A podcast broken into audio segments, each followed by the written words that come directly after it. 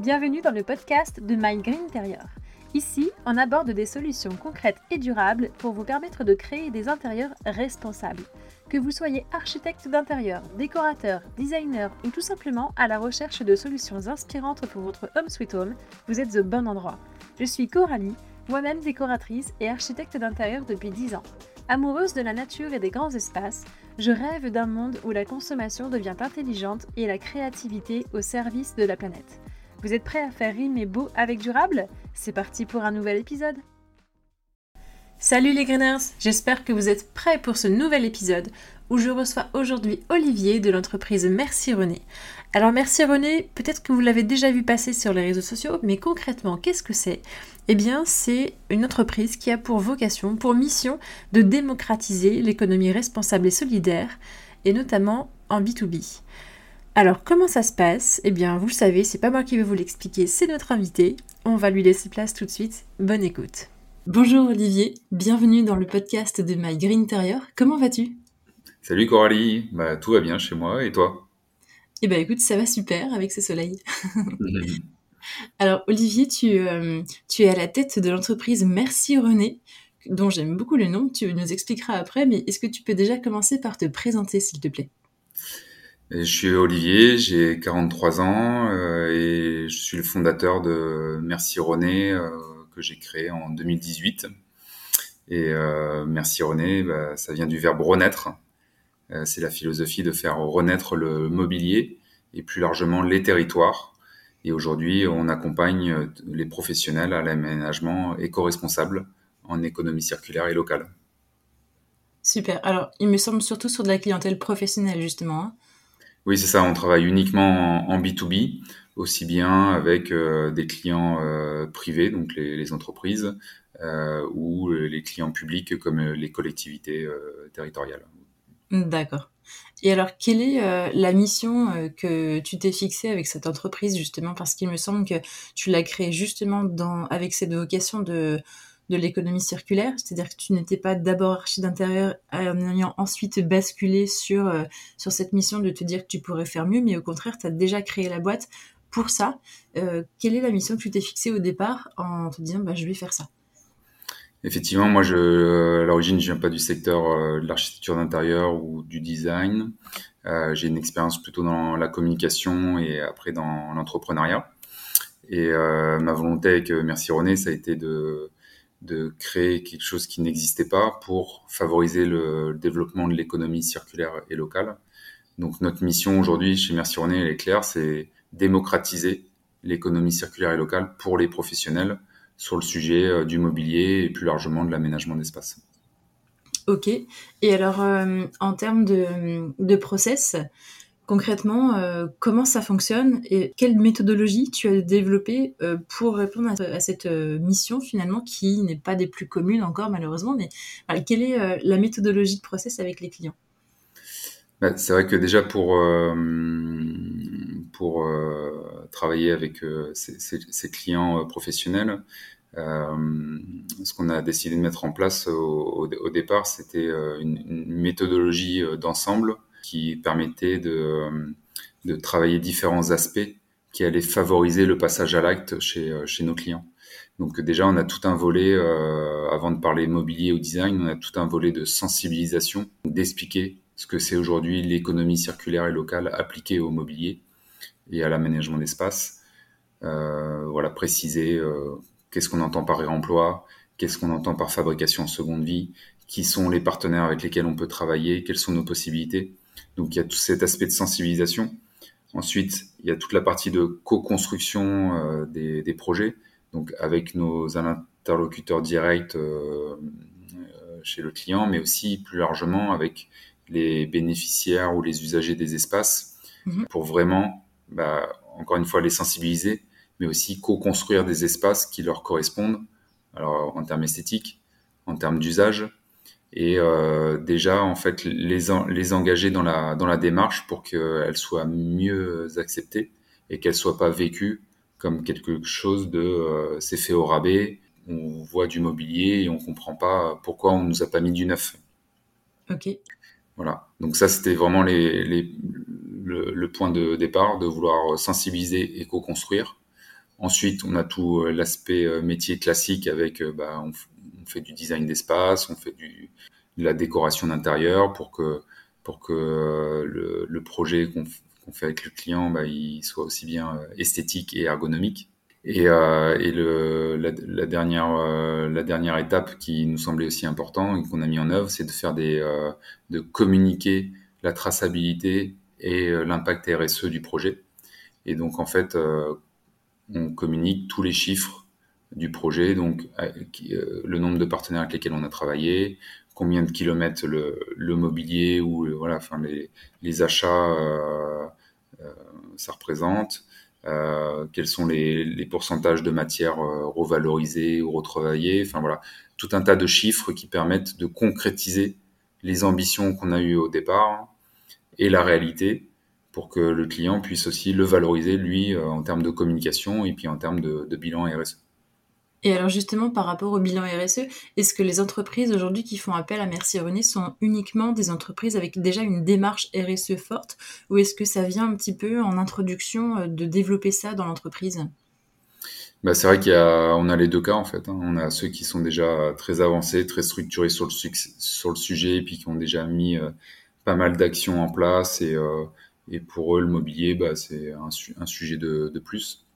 Euh, et puis d'autres, en fait, c'est une première manière de concrétiser un sujet RSE qui, est assez vaste et par, lequel ils savent pas toujours euh, comment prendre, euh, par, quel bout le prendre.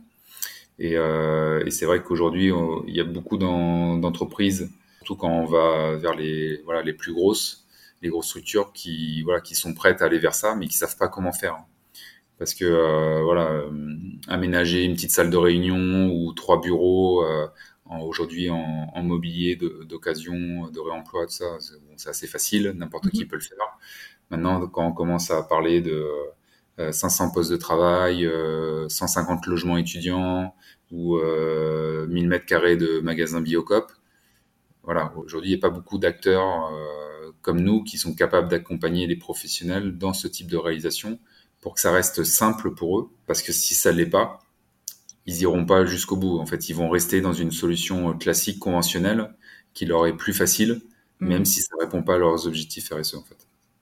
Donc, ce que tu es en train de dire finalement, c'est que euh, la facilité pour le client final, qu'il soit d'ailleurs pro ou résidentiel, hein, c'est quand même d'aller vers la solution classique, malheureusement euh, sans forcément être euh, en, en, phase avec ces valeurs que tu développes. Le fait que toi, avec l'entreprise Merci René, tu développes cette solution, euh, Aujourd'hui, vous êtes assez peu nombreux, comme tu le disais.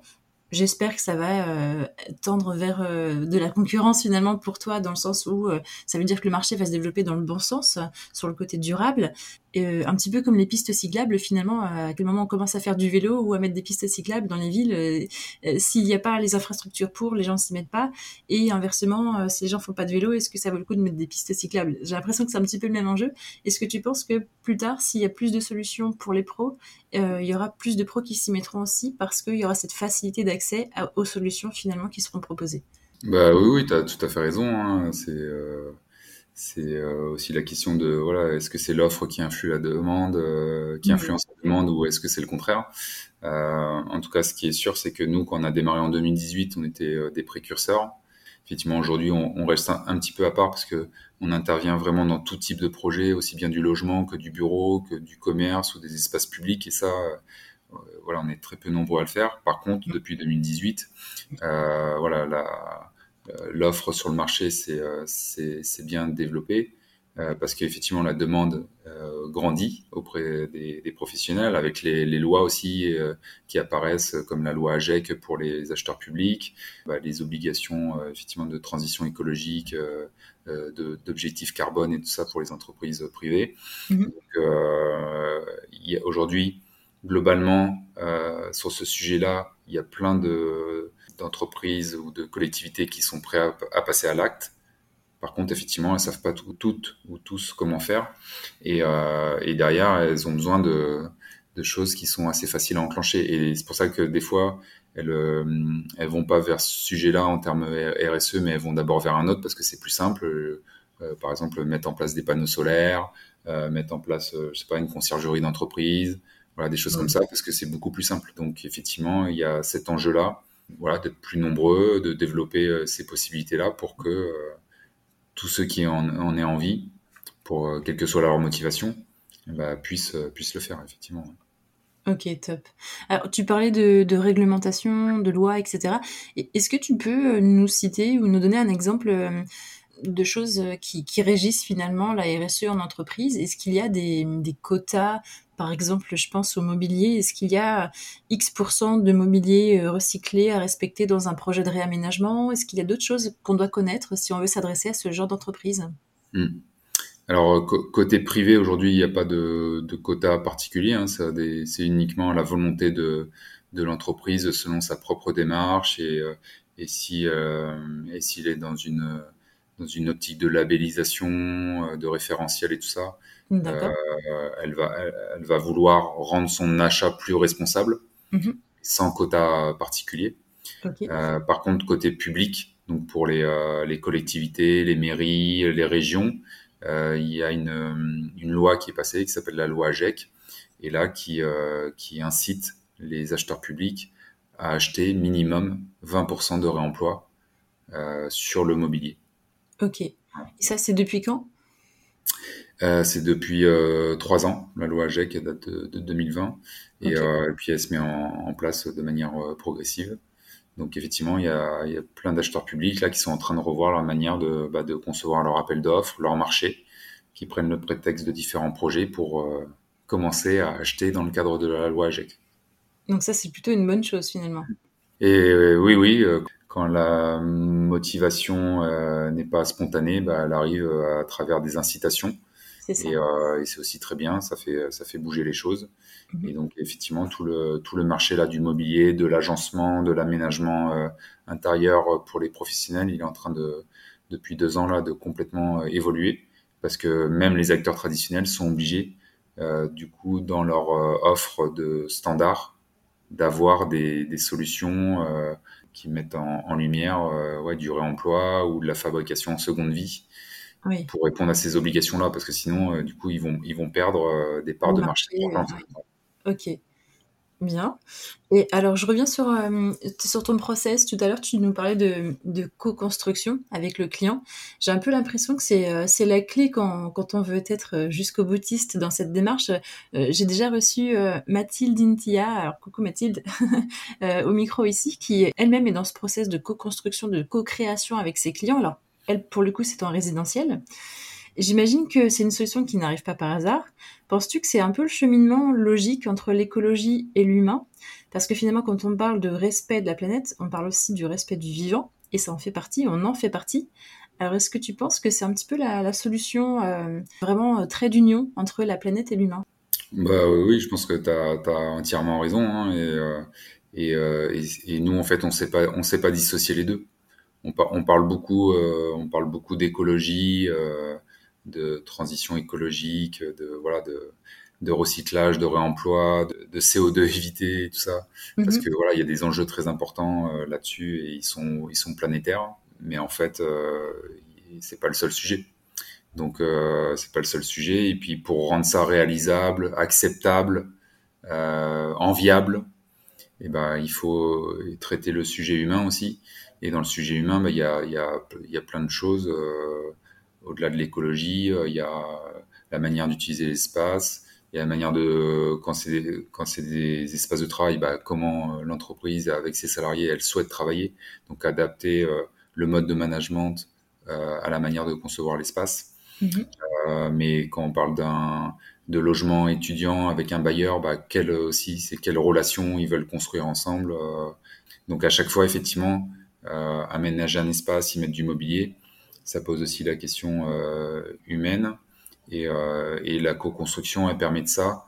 Elle permet, au-delà de récolter les besoins, aussi d'engager voilà, les personnes dans le projet et de le rendre plus acceptable et enviable. Super. Et, alors, je me pose une question. Est-ce que ça t'est déjà arrivé Parce que j'imagine que tu bouscules un petit peu les codes aussi dans ton process de, rendre participatif au projet l'ensemble des collaborateurs. Est-ce que ça t'est déjà arrivé d'arriver dans une entreprise et, finalement d'être accueilli d'une manière peut-être un peu inattendue, je dirais, parce que euh, de manière un petit peu à l'ancienne, le patron voulait vraiment garder la main à 100% sur le projet et tu viens avec euh, avec tes process euh, casser un petit peu tout ça, demander l'avis jusqu'au peut-être jusqu'au jusqu'à l'apprenti qui utilise le même espace. Est-ce que ça a bousculé des choses de manière positive ou négative dans certaines entreprises? Bah, c'est sûr, hein, c'est sûr, parce que du coup, quand on rentre dans ce volet humain, bah, on se confronte à, à la réalité des, des relations euh, internes, mhm. du mode de management, de voilà, de, de plein d'éléments euh, humains et relationnels. Et du coup, euh, effectivement, bah, il faut être aussi prêt à recevoir ça.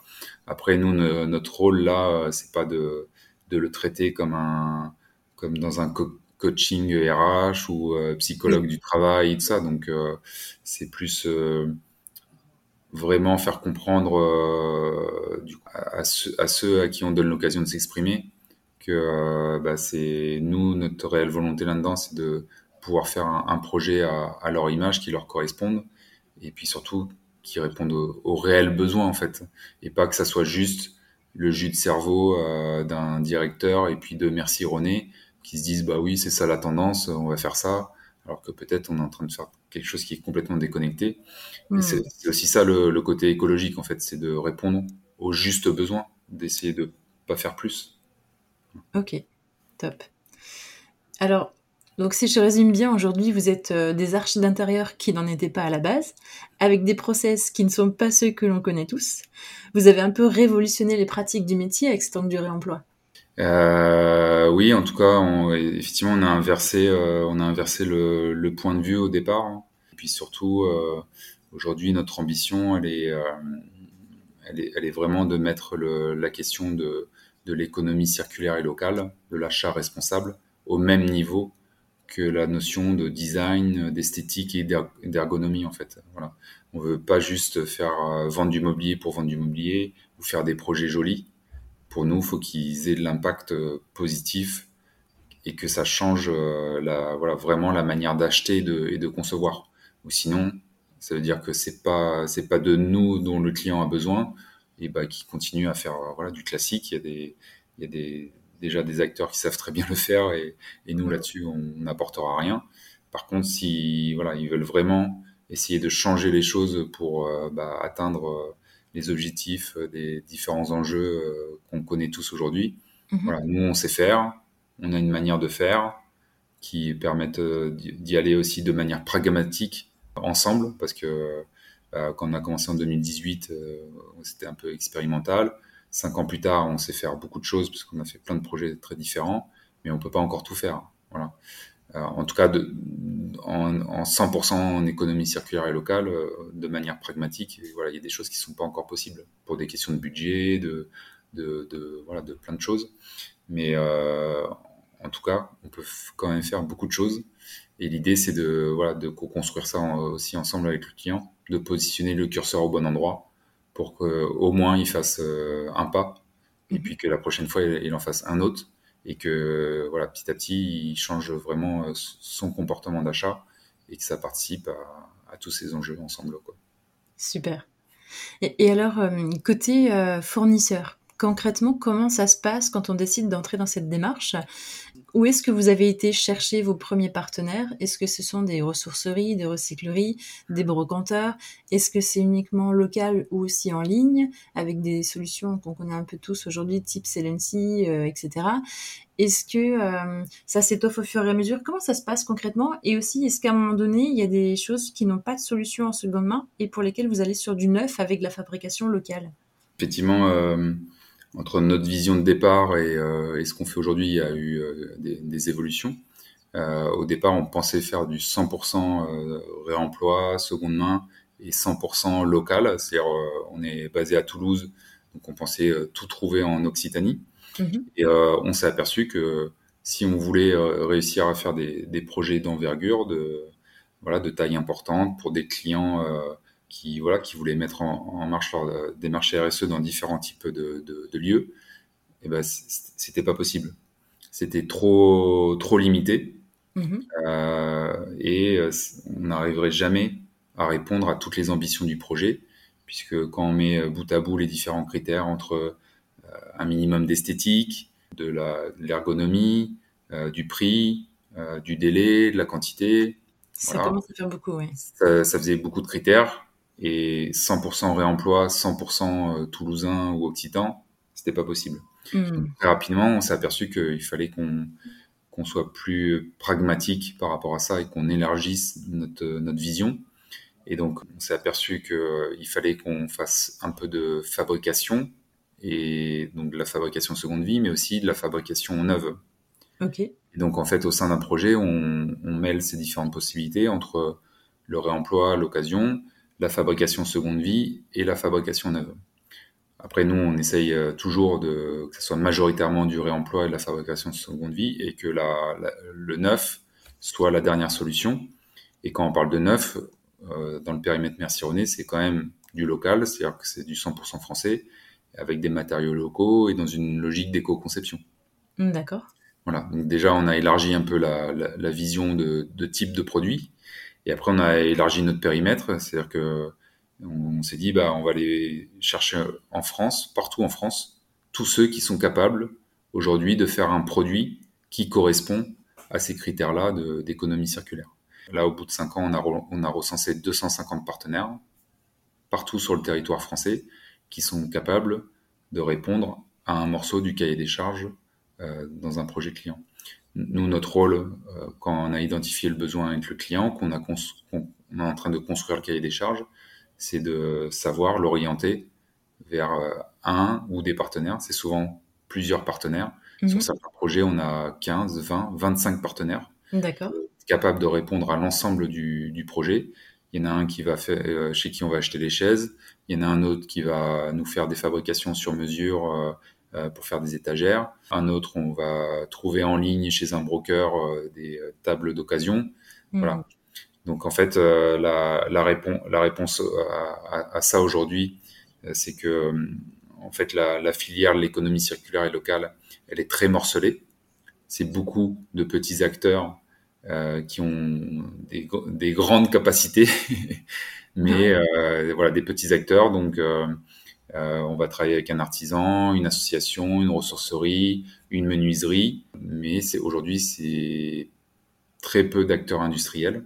D'accord. Et donc, euh, c'est pour ça qu'on est obligé de multiplier les, partenaires au sein d'un projet selon leurs produits, leurs capacités, euh, au moment où on les sollicite, à répondre aux, besoins. Ok. 250, c'est finalement c'est beaucoup.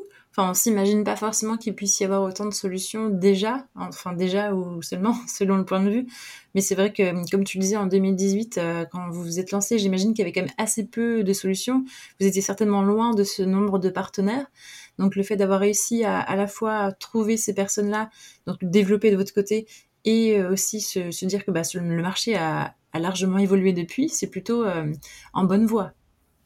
Oui, oui, bah, pour, enfin, moi, ce que je constate, constate depuis 2018, c'est que euh, chaque mois, il y a un nouveau produit, une nouvelle structure qui se crée euh, en économie circulaire et locale. Donc, euh, on en a sourcé 250, demain, il y en aura 500, et après demain, il y en aura 1000. Ouais. Parce que, voilà, c'est vraiment la dynamique des artisans, des menuiseries, des startups qui créent mmh. aussi un, un, nouveau type de produit il y a tous les euh, tous les éco-produits, les nouveaux matériaux qui se créent. Et euh, donc voilà, aujourd'hui, en fait, on ne manque pas de possibilités. La, la, complexité, en fait, elle est dans l'ingénierie, à savoir assembler ensemble ces possibilités au sein d'un cahier des charges, en fait. Donc ça réside à la fois sur, effectivement, connaître euh, toutes ces possibilités, mais aussi savoir de les, les, les, assembler de manière un peu ingénieuse, dans la mesure, bah, après, il faut respecter un, un délai, euh, des quantités, un budget, et une esthétique et tout ça. Mmh. Et c'est plutôt là la, la, complexité, en fait. Mmh. Et tout l'art euh, de notre métier, finalement. Et c'est là où, effectivement, c'est un métier dans lequel il faut aussi parler design, euh, architecture d'intérieur, et pas simplement RSE, euh, logistique, voilà. C'est ça. Ok. Alors j'ai été un peu fouillée sur le, sur le site de, Merci René. Euh, je vois que parfois vous parlez aussi de surcyclage. Est-ce que tu peux nous faire un petit état des lieux de, Quelle est la différence entre le, le recyclé, l'upcyclé, le surcyclé, pour qu'on puisse parler un petit peu le même langage? Bah Nous, effectivement, on a, en termes de sensibilisation et de pédagogie, on a, décidé de, clarifier ça avec, avec trois termes sur les, questions de mobilier, plus largement de, de solutions qu'on peut proposer, puisque ça, ça, peut recouvrir différents types de produits au-delà du, du, mobilier. Donc on parle de réemploi pour tout ce qui est occasion.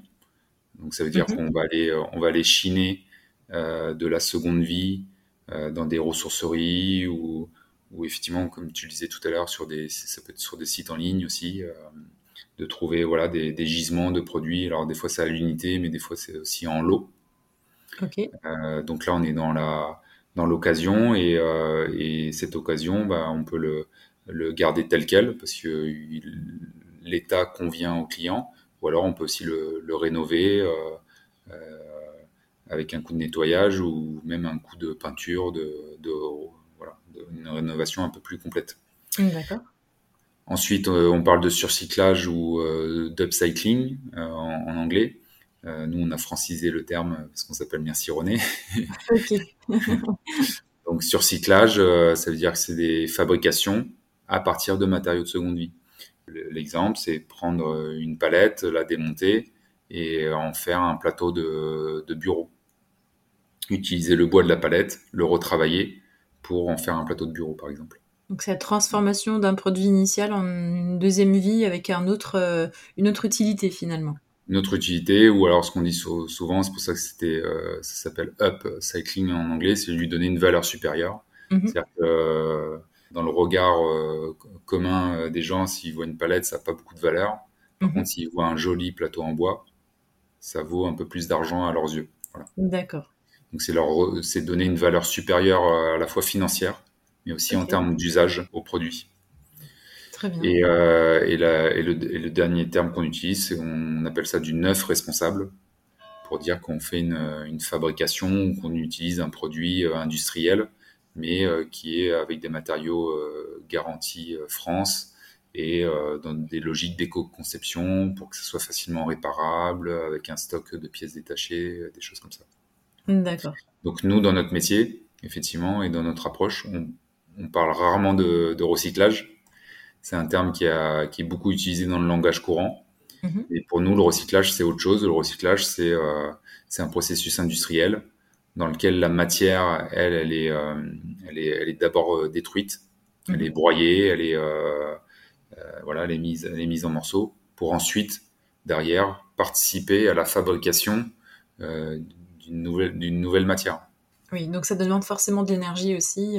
Voilà, beaucoup d'énergie, c'est des process industriels, c'est tout ça. Donc, nous, on, on, utilise certains produits dans les fabrications qui ont une composante de matériaux recyclés. D'accord. Voilà. Mais c'est la seule, c'est le seul cas dans lequel on parle de, de, recyclage. Ok, c'est très clair. Merci euh, pour ces éclaircissements. Alors, au-delà de, l'aspect euh, créatif, RSE que vous avez avec vos clients, euh, je crois que vous avez aussi une volonté forte de changer le regard de vos clients chez Merci René. Comment ça se concrétise?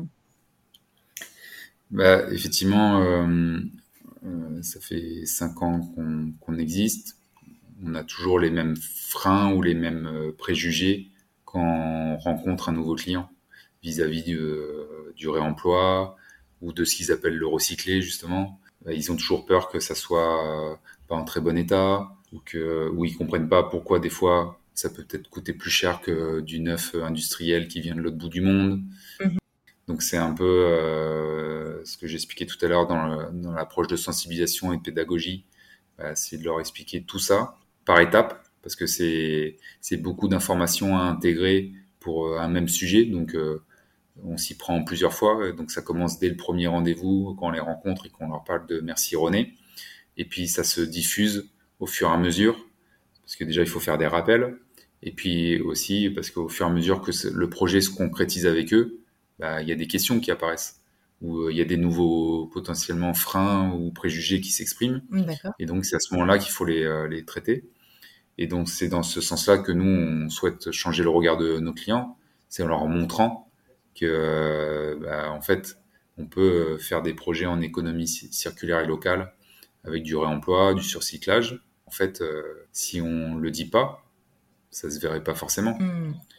Donc, de manière purement esthétique, Voilà, par exemple, dans les, dans les phases de sensibilisation, de construction, on a des, des petits jeux avec des images mobiliers où on leur demande de se positionner sur, euh, après leur avoir expliqué les termes, euh, leur avoir montré des références, de leur se positionner sur des images en disant est-ce que vous pensez que là c'est du réemploi, du surcyclage, du neuf ou autre chose? Bah, Souvent ils, se trompent. Ouais, ils se trompent parce que en se basant que sur l'esthétique, aujourd'hui c'est impossible de le savoir. Hmm enfin esthétique ou, ou aspect. Oui. Voilà. Donc en fait c'est pour ça que le sujet euh, quand on parle de tout ça euh, voilà c'est pas que l'esthétique c'est pas que l'aspect c'est aussi ce qu'il y a derrière qui a travaillé d'où viennent les, les, matériaux et en fait nous notre ambition pour changer le regard aussi c'est euh, effectivement pas parler uniquement de design et de et de prix mais de parler de d'histoire qu'on veut raconter et quel quel impact on veut avoir en fait est-ce qu'on veut avoir un impact euh, vraiment local et auprès de d'entreprises euh, du territoire, avec peut-être des entreprises qui, qui aident aussi des personnes en insertion à retrouver du travail. Est-ce que ça c'est important, c'est vraiment une valeur de, de notre client et il souhaite mettre ça en œuvre? Ou finalement, lui, sa priorité c'est vraiment l'impact écologique et après il est un peu moins regardant sur le côté social? Mmh. Donc c'est vraiment ça, choisir l'histoire qu'on veut raconter, quel impact on veut avoir à travers ce sujet du, mobilier, de l'aménagement d'espace, pour que ça soit un peu plus riche que simplement se dire bon bah oui j'ai choisi un beau canapé qui m'a coûté 500 euros. Hmm. Ok, super. Et alors, euh, alors, je sais qu'on est quand même nombreux dans le métier à, à, vouloir être plus responsable dans notre pratique, mais on est quand même encore assez rare à y aller à fond comme tu le fais avec Merci René, souvent par peur de ne pas trouver sa cible ou de ne pas avoir la solution à tout, justement. Quel message tu voudrais faire passer à nos auditeurs qui aimeraient switcher complètement mais qui n'osent pas encore? Allez-y. Simplement. voilà allez-y, à fond. Il faut pas hésiter. Euh, non, mais le, le message, euh, bah, en fait, moi, j'ai sur, sur, sur, le sujet, j'ai tendance à dire que quand on fait les choses à, moitié, bah, on entretient une partie de la, de la, de la roue euh, qu'on souhaiterait arrêter, en fait. Nous, en fait, pourquoi, euh, pourquoi ça marche? Bah, Parce qu'on fait que ça. Si, si, on avait eu une approche traditionnelle en disant bah oui on va faire euh, l'architecture d'intérieur et puis quand ça sera possible on fera un peu plus responsable bah oui on aurait tout type de clients et on ferait voilà on ferait des projets qui qui nous ressembleraient pas. Par contre en ne proposant que ça eh ben, on n'a que ce type de demande et en plus la demande est croissante. Donc euh, voilà pour moi il y a il y a il y a de quoi faire. Après c'est sûr que ça nécessite de de revoir sa manière de faire un petit peu euh, dès la conception en fait, puisque pour concevoir l'espace, euh, il, faut intégrer des, une autre manière de voir et de, de, penser ça par rapport aux solutions qu'on a derrière. Ça nécessite aussi un petit peu plus d'échange ou d'aller-retour avec le, client. Mm-hmm. Euh, nous, nous, on accepte de le faire, euh, même si des fois c'est un peu contraignant, parce que voilà, on est profondément ancré sur les, les valeurs et notre, notre vision, notre mission. Euh, et, rien ne peut nous en écarter. Voilà, donc c'est pour ça qu'on arrive à faire ça. Maintenant, euh, il y a cinq ans, il fallait vraiment être euh, aventurier pour se lancer là-dedans. Aujourd'hui, c'est quand même plus facile. Il y a plein plein de partenaires qui se sont développés, qui proposent des solutions qui répondent à tout ça, qui sont faciles à, commander, à, configurer et tout ça. Donc voilà, c'est il faut y aller. Donc que des avantages finalement. Euh, J'irai pas encore jusque là quand même. Hein. Il y a, non, c'est ce que je disais, c'est il, y a quand même, il reste un peu de complexité. Enfin voilà, quand on veut vraiment aller jusqu'au bout de la démarche et puis surtout sur des très grands projets, mhm. ça reste ça reste complexe. Mhm. euh, mais c'est quand même chaque jour un peu plus facile pour tout le monde.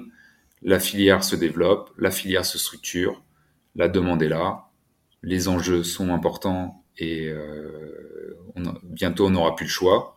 Donc faisons les choses, commençons à, bouger avant qu'on y soit complètement contraint. Oui. Voilà, revoir, euh, revoir les choses, changer ses habitudes, c'est rarement simple. Mm-hmm.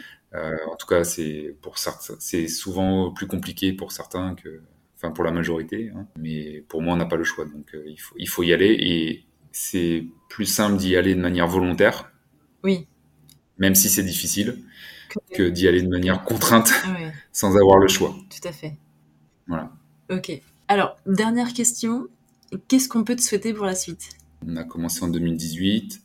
On a vu qu'il y avait plein de, plein de possibilités. On a réalisé plein de projets. Donc, on, sait que, on sait que ça marche, on sait que ça fonctionne de faire des projets 100% économie circulaire et locale. Maintenant, on veut aller plus loin parce que, comme je le disais tout à l'heure, notre mission, c'est de démocratiser l'économie circulaire et locale. Donc, c'est d'aller vers le plus grand nombre, de rendre ça accessible partout en France. Et donc, euh, ce qu'on peut nous souhaiter, c'est euh, de réussir notre projet de développement pour euh, être le premier réseau qui, qui intervient à l'échelle nationale avec voilà, des, des, agences régionales qui sont capables de réaliser la mission Merci René partout sur le, sur le territoire. Waouh, rien que ça. bah, en tout cas, je, te le souhaite vraiment. Euh, si, si on peut, enfin, si je peux t'aider à, partager cette ambition, ce sera avec grand plaisir. Euh, je souhaite vraiment un, bel avenir à Merci René. Merci à toi, euh, même si c'est pas René. Merci Olivier de, de t'être prêté au jeu du micro et de nous avoir livré euh, tous ces messages. Euh, je suis certaine que ça plaira à nos auditeurs. En tout cas, moi, ça me plaît beaucoup. Et euh, je te souhaite une très belle continuation et une belle aventure avec Merci René. Bah, merci à toi, Coralie. Et puis, effectivement, on a, on a tous un rôle à jouer dans, dans cette transition écologique, cette économie circulaire et locale. Donc, que ça soit communiquer, sensibiliser ou agir concrètement en termes d'achat et de design, tout le monde est le bienvenu. Super. À bientôt. À bientôt. Et voilà les Greeners, l'épisode touche à sa fin. J'espère que ça vous a plu et surtout que vous avez retenu euh, des choses essentielles. Pour ma part, je ne retiendrai que deux choses. La première, c'est que c'est possible. Si vous avez vraiment envie d'aller dans cette démarche d'éco-conception, de durabilité, eh bien c'est possible à vous-même de réinventer votre process, votre métier. La preuve en est, ça fonctionne pour Merci René. La deuxième chose, c'est que même si tout n'est pas encore complètement possible en réemploi, il existe des solutions d'éco-conception dans du neuf, donc le neuf responsable comme le site Olivier. Et donc ça veut dire qu'on peut créer des projets vraiment durables, vraiment responsables grâce aux solutions en mixant à la fois la seconde main et la conception locale. Donc, une fois qu'on sait ça, je pense que ça permet déjà de pas mal réorganiser ses process, ne serait-ce qu'en allant chercher les bons acteurs, les bons partenaires. À vous de jouer maintenant, je vous laisse et je vous dis à très bientôt.